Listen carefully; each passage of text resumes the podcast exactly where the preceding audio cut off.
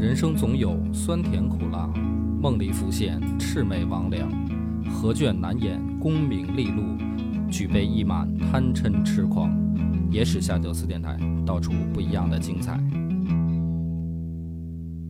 本节目由优琴家居天猫旗舰店冠名播出。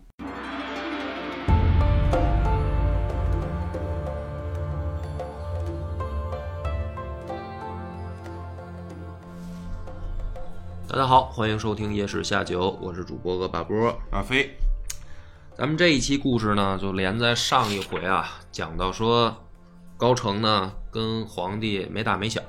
嗯，啊，喝酒的时候没溜儿，没溜儿，强行灌酒，然后还骂人家皇帝狗脚阵，这不是觉得觉得自己牛逼了这会儿，这个给皇帝着急了呀。然后皇帝回去以后就琢磨说：“我这算什么皇帝啊？还是吧？这臣子都已经快恨不得骑在我头上拉屎了，喝个酒不喝还不高兴，还找人打我，怎么办呢？就把自己的老师给找来了。这老师叫荀记。找来以后呢，他也没敢直说，他就给老师啊念了一首诗。这首诗呢这么写的。说韩王子房奋，秦帝重廉耻。本自江海人，忠义动君子。这诗啊是谢灵运的一首，啥意思呢？就是说张子房和鲁仲连这两个人，这个张子房就是张良啊，韩国人嘛。嗯那韩国被秦国灭了以后，张良就想报仇嘛。想灭秦，嗯很激动。鲁仲连就是齐国人，说秦朝秦国称帝了啊，秦始皇称帝了，那，鲁仲连也很不爽。那这两个人都是说白了就是忠臣嘛，嗯啊，效忠于自己的君主。那给老师念这诗就是啥意思呢？这荀记一琢磨就明白了，就是那意思，皇帝现在需要忠臣出现啊，嗯啊，被人欺负了嘛。于是呢，这个荀记回去以后，就找了一帮兄弟，啊，这个朝中亲皇帝这一派的几个哥们儿，说咱们就准备密谋刺杀高澄。啊，说白了就是很像三国里面这个汉献帝跟曹操的这个桥段，衣带诏的这个血诏这事儿，就是那个年代嘛，嗯只不过就思维比较直接，又换到了东魏，现在嗯啊，他们想了一什么计划呢？他们说啊，说这个在皇宫后花园啊挖地道，打算一直挖到高成他们家里边儿，然后直接刺客就走地道窜到他们家，直接宰他。嗯，你这还还得弄一倒斗的，这反正这个这方式有点笨啊，因为 笨的挖挖得快点儿啊，关键就是他失败了。说这个挖过这个千秋门的时候啊，让守卫的士兵就感觉这地下有动静，听见了。听见了以后呢，就找高成就报告说：“大哥，我这个听见一些很奇怪的响动嗯啊，说要不要查一查？”这一查呢，就就知道了，说这后花园有地道啊，嗯啊，这高成呢就跑去找皇帝去了。结果他这进去以后啊，因为可能也太激动了嗯啊，就这个有点口不择言了，张口就来了一句说：“陛下为何要谋反？”当时呢，这个皇帝也惊了，说：“你他妈听过皇帝要谋反的吗？”他说：“这哪有从古到今你听说过有皇帝要谋反的吗？”他谋他反谁对呀、呀？他反谁呀、就是说白了，这句话已经暴露了高成的心理了，他就觉得我就是皇帝啊，你就是一傀儡嘛。但是你这话也不能这么问啊，你这也太说白了太不过脑子了。嗯这个高成也知道自己说错话了嗯啊，语病问题嗯。说得得得，今儿也没事没事，因为他现在还没证据，因为没挖通啊，毕竟没挖到他们家嗯嗯啊。那人家说我挖一地道，我想这个作为我出外这个观光旅游的一个密道行不行啊？就是你也没证据嘛，嗯说你就是挖这密道就是为了刺杀我。但是呢，三天以后啊，高成就把孝敬帝给幽禁在韩章堂，就是直接就是囚禁了，软禁了，嗯然后把荀记呢这一干忠臣啊嗯就全部弄死。那讲到这儿，就是说他这个内忧的问题，就相当于算是解决了吧。实际上也也是得罪了不少人啊。你毕竟东魏里面还是有对皇族忠心的人，嗯但是也拿高澄没辙了，都知道这肯定是东魏就是他老高家的了。嗯那外患是什么呢？外患比内忧要命。这个时候呢，梁朝的北伐军啊，十万大军由萧元明率领，已经打到哪儿了呢？彭城。彭城就是咱们现在的江苏徐州啊，在彭城以外十八里的寒山已经驻扎下来了。这个梁武帝萧衍呢，这次对于北伐啊，亲自谋划了一个计划，就是怎么打这场北伐。他就告诉萧萧元明这个这支部队啊，你们到了寒山以后，不要急着去打彭城，啊，不用进攻，干嘛呢？在他的这个下游淮河的支流啊，筑坝拦水，先把彭城淹了。淹了以后，你不就好打了吗？可能萧衍自己也清楚自己这个军队作战力、作战能力不灵不灵啊，差点意思。说白了，四十多年没打仗了，可不南朝这个太平了很长时间，对，所以就是说，咱就用这个智取。拿了彭城以后呢，西边啊，你就可以跟侯景呼应着，你们两路啊齐头并进，向北出兵。那么这个任务呢，到了彭城之外，交给了一个老将，这个老将叫杨侃。杨侃已经五十三岁了，这会儿。这杨侃是谁呢？杨氏一族啊，实际上是泰山的一个大族。当时呢，因为这个太武帝拓跋焘南征的时候，他们整个家族在爷爷那一辈儿被迫投降北魏了。可是呢，这个家族呢有一个良好的传统，就是我们有一天啊，一定要回到南朝，然后呢，带着咱们汉家政权的王师啊，再打回中原。那他家一直就有这良好教育，所以这个杨侃呢，到他这一辈儿啊，也就是在公元差不多五百二十八年的时候，终于完成了爷爷的这个遗愿，就在在他这一辈儿率领着家族的这老杨家这一家老小回到南朝了。他心心念念的呢，就是计划的第二步，说什么时候皇帝要是能下令咱北伐啊，我带领王师打回去，因为他在北方等于做过官嘛，他也了解北方内部的情况，他也不怵这些说北方游牧民族什么鲜卑人。可是没想到呢，就是到了南朝以后，这南朝根本就没有意愿北伐啊，所以他一直也没有机会。那这一下呢，终于让他捞着机会了。所以他在这个筑坝拦水的时候，可以表现的说是极为的尽心尽力啊，用了二十天时间，就顺利把彭城给灌了。灌了以后呢，这杨侃就开始劝主帅萧元明说：“大哥，这回可以进攻了，赶紧拿下彭城。”可是呢，这个萧元明不听，哎，这个名字起得好，叫元明哈，嗯就是跟这个陶渊明就是一字之差，除了姓儿不一样。这个性格呢，猛一看也很像啊，这种文人性格、文人雅士性格，哎，都爱喝酒啊，还这萧元明在到了前线以后，基本上就是没一天清醒的，天天都在喝酒。所以不管杨侃怎么劝啊，包括其他的将官去跟大哥说咱们怎么打仗、怎么进攻的时候呢，这个萧元明醉眼朦胧的啊，就永远都是四个字儿，叫临时质疑，嗯就是不要着急啊，见机行事，时候未到，就差不多这意思。实际上是什么意思呢？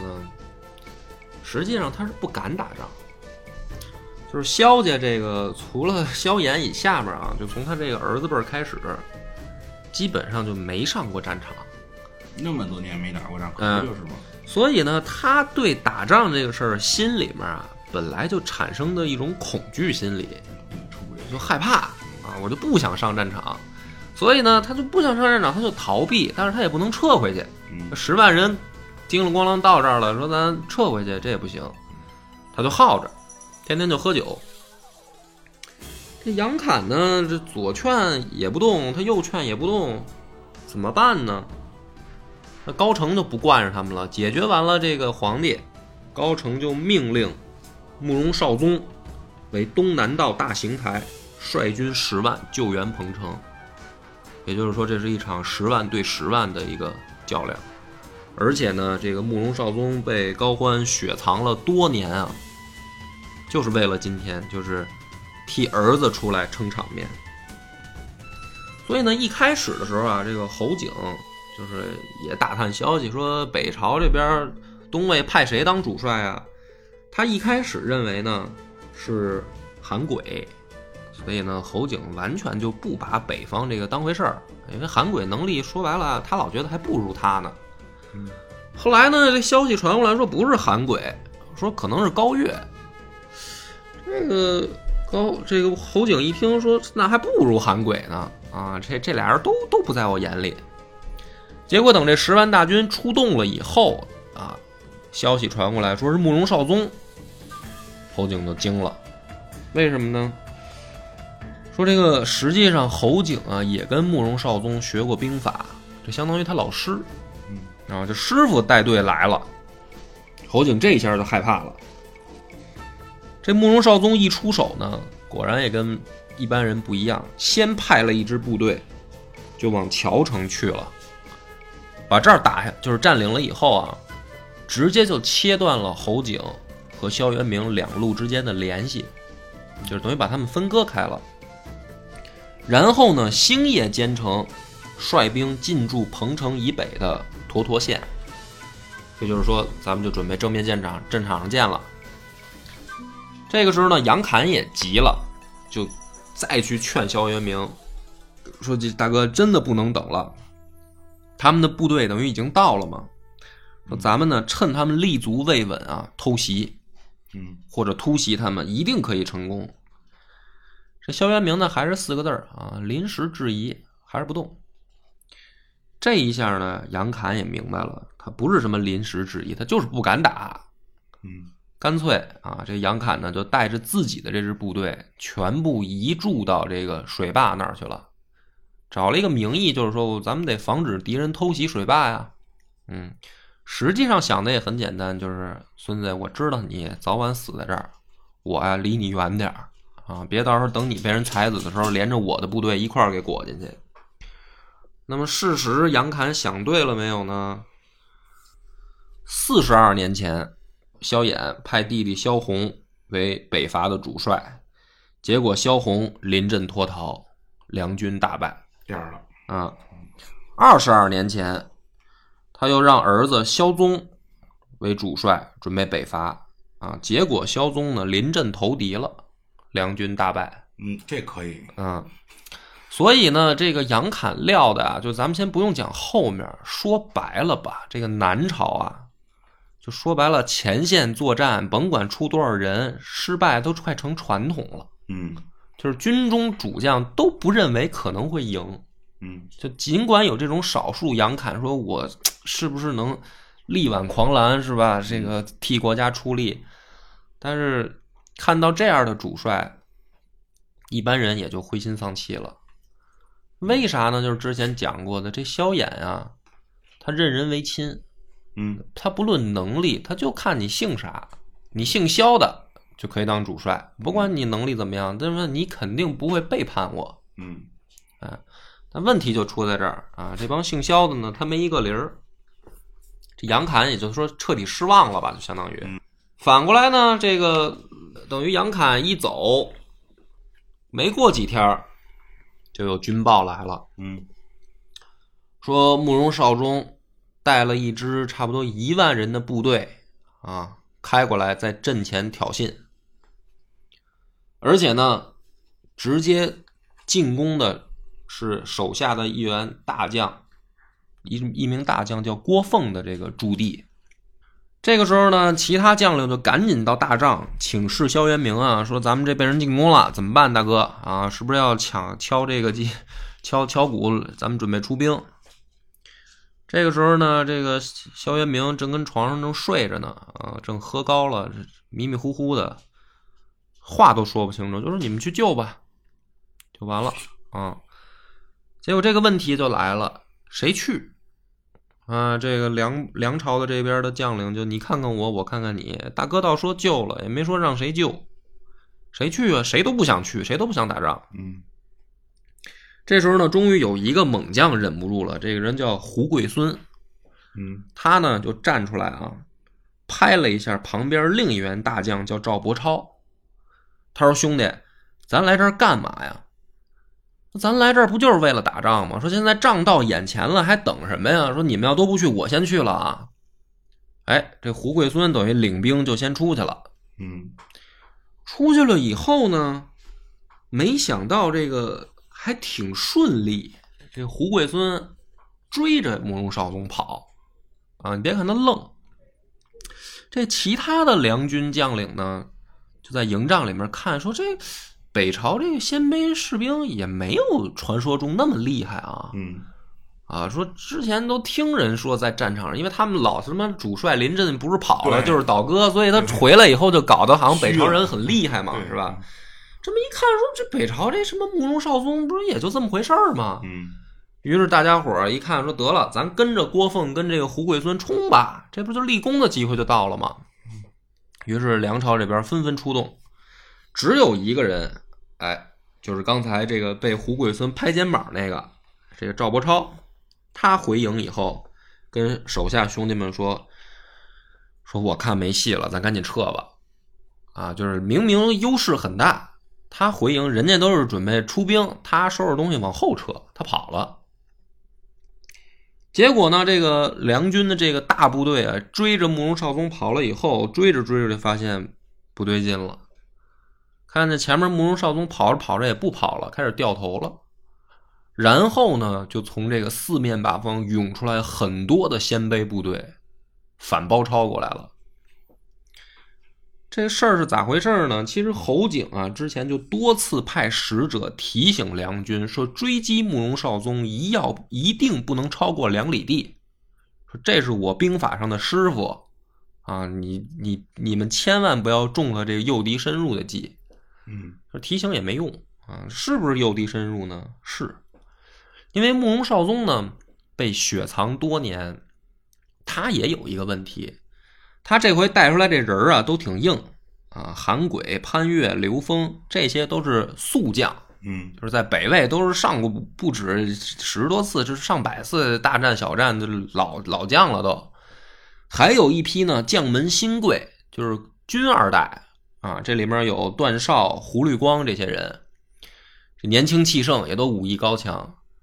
他们这边呢也想着说，这皇帝这回呃也不能说皇帝啊，就高澄这回弄一老家伙，说慕容绍宗啊，慕容绍宗上次打仗都什么时候了？说他还行不行啊？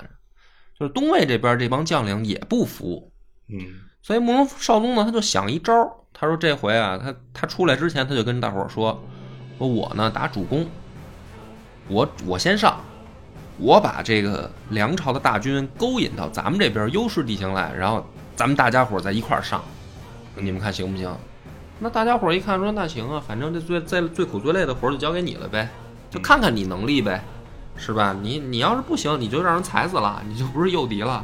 嗯那你要真能把大军诱过来，那这咱们肯定稳赢的仗啊。嗯结果果不其然呢，这一切就像慕容绍宗想象的一样，梁军这帮酒囊饭袋，这是这么一个很明显的诱敌之计也看不出来。那结果就很惨了，就几乎全军覆没，十万人一天解决完。就让人给解决了。主帅萧元明啊，还有那猛男胡贵尊这些大将，包括主帅被俘，生擒，嗯十万大军就就报销了。只有杨侃那一支退到坝上的，躲开他们那部队，然后当时还有那个赵伯超，嗯就他们俩这部队算是全身而退。嗯当时呢，这个梁武帝萧衍从前线得到消息的时候，大惊失色。其实我觉得是也不用大惊失色，这对于他来说也不新鲜，这第三次了对啊。那么是说白了就是什么呢？说一将无能，累死三军啊！嗯你选这主帅要不行，就是你手下作战能力再强，他也没用。但是呢，他反正无所谓嘛，这本来咱也就是侵略侵略别人地盘去了啊，说叫收复什么故土啊，实际上这这是当时这个五胡乱华的时候还没他什么事儿呢。最失望的是谁呢？就是这侯景啊，就是他们这两个十万大军准备对决的时候，侯景干嘛呢？侯景就去打那谯城呢，他就想赶紧靠拢到梁军这边来嗯啊，这不是切这个联系被人切断了吗？他还没打下来呢，因为实在是败得太快了。谁想到这侯景琢磨说：“你就是十万只鸡站那儿不动，让人宰，也得宰个几天吧？你这作战能力也太差了，十万人让人一天就给端了。”这侯景就琢磨说：“那我怎么办呢？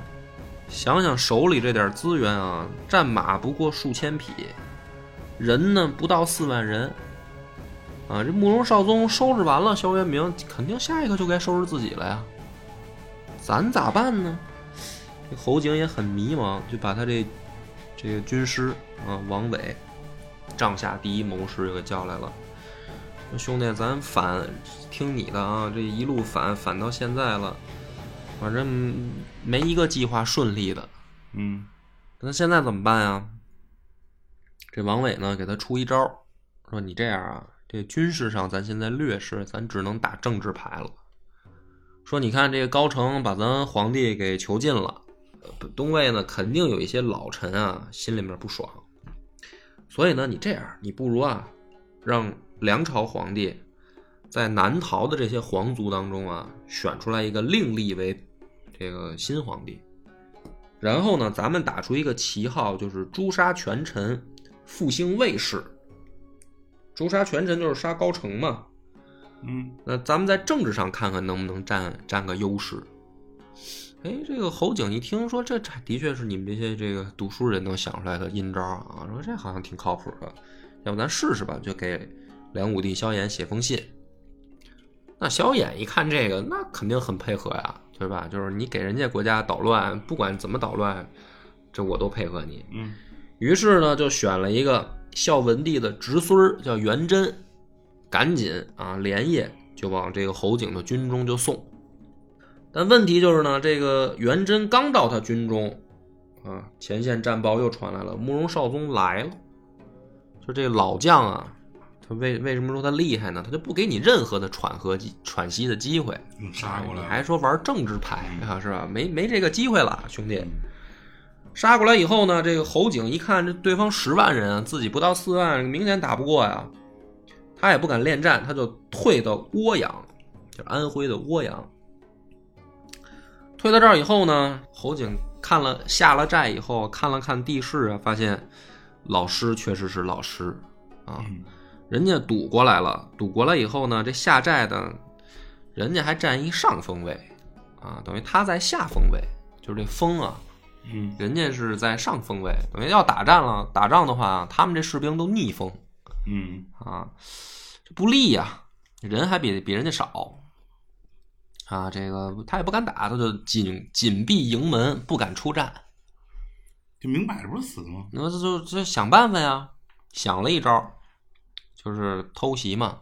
他还偷袭，他只能偷袭，他人比人少啊，他就选了一支小部队绕到人家后方去，照他的上风位，哎，绕到人家后面，然后他就想说，这样这样得手了，咱夹击啊，啊，就跟这个韩信当时玩的那个那招差不多。嗯结果呢，没用，人慕容绍宗早就算出来了，嗯你这么多天不打，以你侯景的性格，肯定没憋好屁，嗯绕绕呢呗，绕迂回呢呗，嗯早就准备好了。这个侯景一看这没戏了，这让人给我看出来了，这怎么办呢？呃，歇着吧风风也停了啊，干脆就决战呗。歇着肯定不行，他没粮食，他还撑不了太久。哦他他还没有粮食了，对，嗯，撑还撑不住撑不了啊，退退了之后撑还撑不住，所以他就想说，咱只能决战，嗯是吧？狭路相逢是。于是呢，第二天两军摆开阵势，侯景这边先动手，啊，直接让弓弩手箭雨覆盖，就是不停的往对方阵地上射箭。嗯射的同时呢，他这边一支轻兵快速出击，这支部队的特点是呢，穿轻甲不穿重甲，嗯左手抄一盾牌，右手抄一短刀，冲入敌军阵中以后啊，就砍马腿儿。因为这个鲜卑以骑兵为主嘛，而且现在都是有重甲骑兵了，他就就砍马腿儿，砍完了就跑，就在人阵中捣乱。然后呢，等这个前军得手以后，侯景亲自带队冲锋，就他这边骑军骑兵反冲，嗯因为他人少，他就只能拼一快跟猛，没有别的办法。得手了吗？还真得手了，就是还真管用嗯，啊！因为你想，这个狗急还跳墙呢，是吧？你更何况他还是一沙场骁将，对，得手了。这个等于这第一阵啊，就东魏大败，慕容绍宗就带军就撤了，撤退了。但是呢，慕容绍宗他这个虽然仗打败了，可是元气没伤。哎就是你这一仗能杀多少人啊？说白了你这也是偷的呀，啊。但是退了以后呢，慕容绍宗就开始按兵不动，嗯，就是也不打了。嗯这个时候呢，这个咱们之前说那问题就又来了，他告诉你，手下带这帮小兄弟就忍不住了，就是你这老头儿就是老了，之前就觉得你这个威名，要不说还是姜是老的辣嘛，哎，对吧？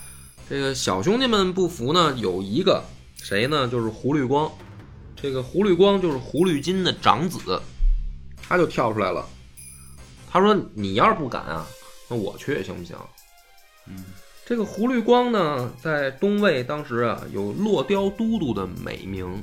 嗯说他呀，自小就在他爹的调教下文武双全。说出门打猎啊，打小是跟他弟弟两个人一块跟着他爸出出门打猎啊。他弟弟叫胡律宪。打猎以后呢，这爷儿仨啊，每次回来以后就清点猎物，嗯每一回呢都是他弟弟打的多。嗯他弟弟打一堆什么山鸡、兔子、野猪吧什么的，一堆堆堆一堆一大大堆。他呢每次就弄几只，啊，所以呢他弟弟每次就很洋洋得意，就是你看我比哥哥打得多。嗯结果呢，这个老狐狸精呢就跟他弟弟就说说你呀、不如你哥哥剑法高超。他就说为什么呀？说从数量来说，明明是我赢啊。他说你啊，你去看看那些猎物中箭的部位。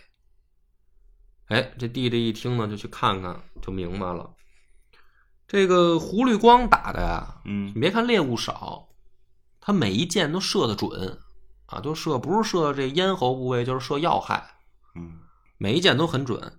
他打的是什么呢？他那猎物都扎的跟刺猬似的啊，他靠数量 对他就是疯狂放箭啊，扫射。所以说白了，这个再生动点吧，他拿机关枪突突啊，他哥是拿狙，嗯那你说谁枪法准啊？所以呢，这个等于胡律光小时候就有这个神箭手的美名。嗯那这说白了就是年轻气盛，而且这个身怀绝技，他可不是就艺高人胆大吗？他就敢跟这个慕容绍宗较阵。他说：“你要不敢去，我去。嗯”慕容绍宗呢一琢磨，说年轻人啊，你跟他讲道理没用，他就啊，就得吃点亏。他说：“你要想会会侯景，你就去吧。嗯啊，但是我告诉你啊，你啊，别过涡河，你别追过去啊，别就别中了诈败的这招儿啊。就是我骗这个萧元明这招，你别再上了当了。嗯哎，这个胡律光一听说行，我记住了，就去了，隔着涡河啊，就跟这个侯景就对峙。他呢也嘚瑟，他想他剑法高超嘛，他就弯弓搭箭啊，隔着河蹭蹭先射了几箭，嗯就把这个侯景部队这排头的几个小兵儿就给射倒了嗯啊，这就不容易了，嗯是吧？那大活人不是站那儿让你射，人家也会躲呀，这就说明他剑法高超嘛。侯景呢看了看，就笑了笑，就拍马呀走到阵前来了，就对着胡律光隔着河大喊：“说我跟你爹呀是朋友，嗯我们老哥俩原来聊的不错嗯啊，我也知道你。你现在这么下阵，隔着河放箭，是不是我师傅慕容绍宗教你的呀？有本你过来呀！说你不敢吧？不敢也没关系啊，娃娃看着。侯景这边弯弓搭箭，一箭就把这胡律光的坐骑给射倒了。嗯这一下，小孩害怕了，因为什么呢？就说白了，侯景就是手下留情嗯啊，就说我认识你爹嗯啊，这个你们主帅我也认识，啊，你不是比剑法吗？不是嘚瑟吗？那就看看什么是军阵上的剑法。射他坐骑就不要他命，说白了，要不射你坐骑，那我这一箭把你就逮逮死了。嗯小孩害怕了，嗯带着军队撤 啊，回营。颠儿了，回去以后，他想跑，那来得及吗？是吧？嗯这个侯景就趁势就掩杀过来了，等于大败，嗯死了不少人。回去以后呢，这见着慕容绍宗，蔫头耷拉脑袋的。嗯慕容绍宗过来呢，拍拍肩膀说：“小伙子，别气馁啊！说我告诉你，拍案而起啊，往往很容易，嗯但是打仗呢要靠脑子。嗯，你想明白这个啊，这亏没白吃。你还年轻，你机会还多的是。所以呢，这个这当然后话了。这个胡律光日后啊，就成为了一名就是赫赫有名的大将。嗯但是他年轻的时候呢，就也也肯定得都得吃这种亏。这个跟他不一样的是另一位这个将门新秀叫段绍，这个跟他就正好相反，这是属于这胡律光是属于愣头青这种的啊，靠靠这个一股猛劲儿。段绍玩脑子的，他琢磨说这样，这不是他在这个下风位吗？啊，太好了，他偷摸啊晚上去上风位放火，这火点起来以后，顺着这风啊，呲儿就朝这个侯景这营帐就烧过去了。这段绍一看就开心了，这火攻啊嗯也符合兵法是吧？他就叹叹口气说：“侯叔啊，侯叔，想不到你这个多年征战啊，这个今天会吃了这种亏，是吧？这个为将者怎么能不看地利，不看这个风势呢？嗯啊，正美着呢，因为他爸认识这个侯景啊，正美着，所以他叫侯叔嘛。正美侯叔，这回你死定了啊！就看这火呀，烧到这个侯景这营帐外围这一圈，呲儿就绕一圈就停了，刹车了。怎么回事呢？这这招，这侯景当然明白自己在下风位了。嗯侯景天天想让部队一个必要的任务，就是把马呀牵到涡河里面溜一圈，围着营帐踏一圈，都是把周围这草都踏得湿湿的，就是怕你放火。这段少呢，这招也不灵，也蔫头耷拉脑袋就回来了。啊慕容绍宗又劝说：“小伙子，动脑子也是，但是也别这么直接啊，嗯想一些这个高明一点的招数。”但是呢，这个他劝别人，他自己不动啊。大家就琢磨说：“这个大哥慕容绍宗想什么呢？打仗关等行不行呢？行啊，因为咱们刚才说了，这个侯景没粮食，所以慕容绍宗知道说，咱正面战场上也不用跟他费劲了，把他围在这儿盯死了他，耗死他就得了。这打仗不是说非得在战场上你把人宰了啊，这叫你厉害，是吧？你明明优势很大，保守住自己的优势也是一种打法嘛。嗯这一下呢，时间一长，侯景就受不了了。这老师毕竟是老师，忒坏啊，知道我没粮食。短短数月之间啊，这个侯景这边军心就乱了，而且有大将啊，司马子云这些人就向东魏开始投降，就是侯景这边的人开始投降。嗯侯景一看这事儿要出事儿啊，他刚觉得不妙的时候，慕容绍宗明白机会到了啊，敌军那边的消息就这么就都带过来了。嗯投降的人说还剩多少粮食，他就说了：“嗨，这揭不开锅了啊！我们这粥是越来越稀啊，原来是这个米饭里面掺点水，现在是水里面我们得找几粒米。嗯那慕容绍宗一听还不明白，这就可以打了。基本上这个是甭说士气了，那饿都饿的跑不动了。他们那边的人，结果呢，这个一下啊，这个侯景算是彻底要完，就是士气不但没有，还被慕容绍宗撵着跑。最后呢，侯景想说，这肯定是不能再等了啊，今天就要决一死战。就是不能像之前那样说什么偷人个营啊，什么这个阵前突袭一下，这都没用了。就咱们这些人啊，都聚一块儿，把这大伙叫来以后呢，恒久就侯景就做了一个战前动员。他说啊，咱们在这个邺城啊，北方的家人都让高澄宰了，包括我的家人啊，都死了。说你们呢，跟着我，今天啊，只有一条路，就是杀出去，给家人报仇啊，没有别的路可选。于是呢，这个手下的兄弟们也是听着这个热血沸腾啊。啊，就饿肚子这个事儿呢，也先放一边吧。就是反正有今儿没明儿了，跟着大哥咱就豁膀子干一次。这个大军集结，说不了说不了大军了，我估计他这人可能也得跑了三分之一了，已经，嗯剩下这三分之二吧，可能也就两万多人，不到三万人吧。到了这个慕容绍宗的营垒对面，慕容绍宗一看呢，出来了以后说：“先别打。”啊，慕容绍宗也拍马出阵，隔着河河就喊话，说：“兄弟们，听我说，你们在这个邺城的家人呢都没事儿。那我们早就交代，出来之前都交代好了，你们的家眷什么都给你们照顾的很好。只要想投降的，回来以后既往不咎，官复原职。而且呢，这个慕容绍宗啊，披头散发，指着北斗星发誓。”嗯说我刚才说的要有一句假话啊，我就天打五雷轰。嗯这个指着北斗星披着头发发誓，这个是相当于鲜卑人里面最庄重的这种就是赌咒发誓的一种方式了。所以呢，侯景这个战前动员等于就白做了，因为为什么人家跟他出来拼命啊？说我家都没了，那我可不是就跟你拼了吗？嗯这慕容绍宗一说家都在呢，你们投降就回来，该干嘛干嘛吧。这一下呢，这个决战啊，变成了大规模投降。这帮人正好啊，就反正也要奔着慕容绍宗去，把兵器一扔，就往涡河里跑。啊，据说是涡河为之断流啊，因为跑的太挤了，大家同时投降。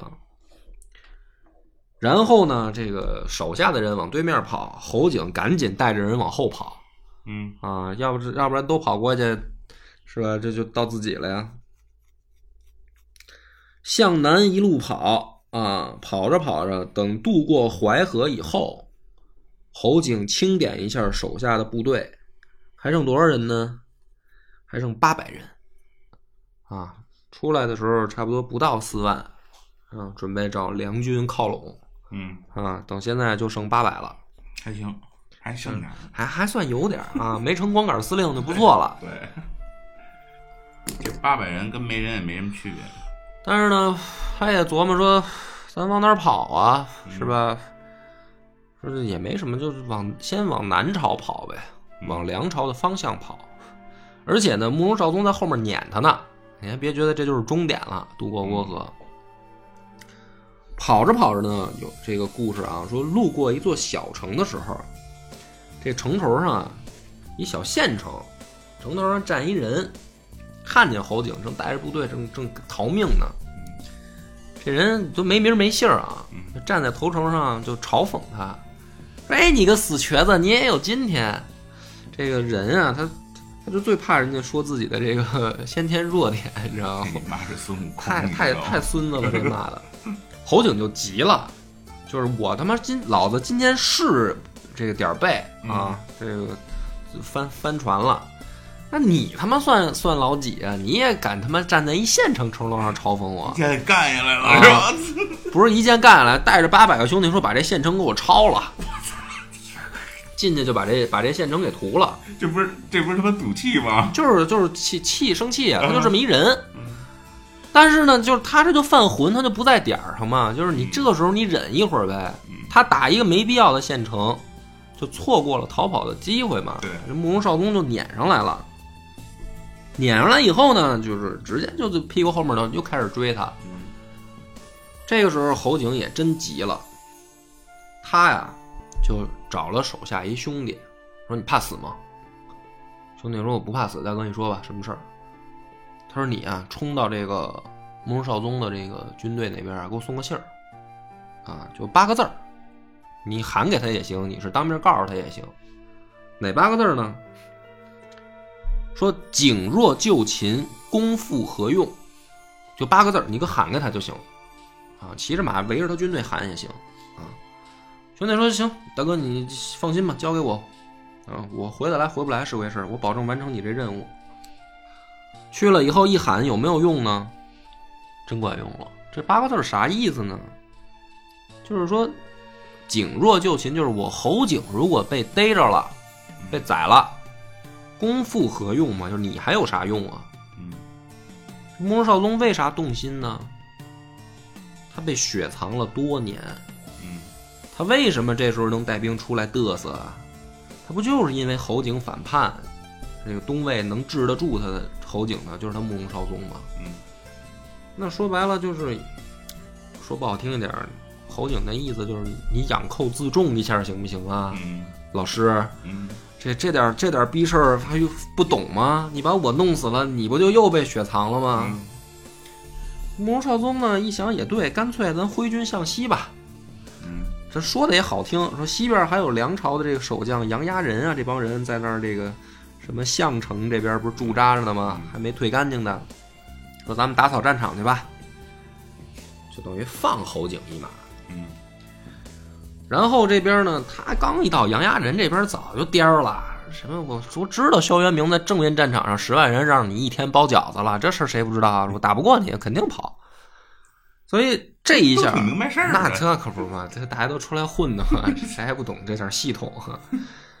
所以这一仗下来呢，就是像就是相当于寒山之战这一仗啊，嗯慕容绍宗天下为闻名，就真的是这回是到了人生的顶点高峰了。那么侯景这边呢，就相当于到了人生的最低谷了嗯啊！原来这个堂堂河南王，现在什么八百人不到啊，对，咋办呢？你说咱一直往南跑，眼瞅着也快到南朝地界了，嗯这问题就是这梁武帝萧衍会接纳我吗？嗯，之前是因为我在河南这边，我有人有兵，我跟这个东魏折腾，是吧？他看得起我，因为他有利用价值啊。现在我这人也没了，我这让人打得灰头土脸的，我往南城跑，他要是不接受我咋办呢？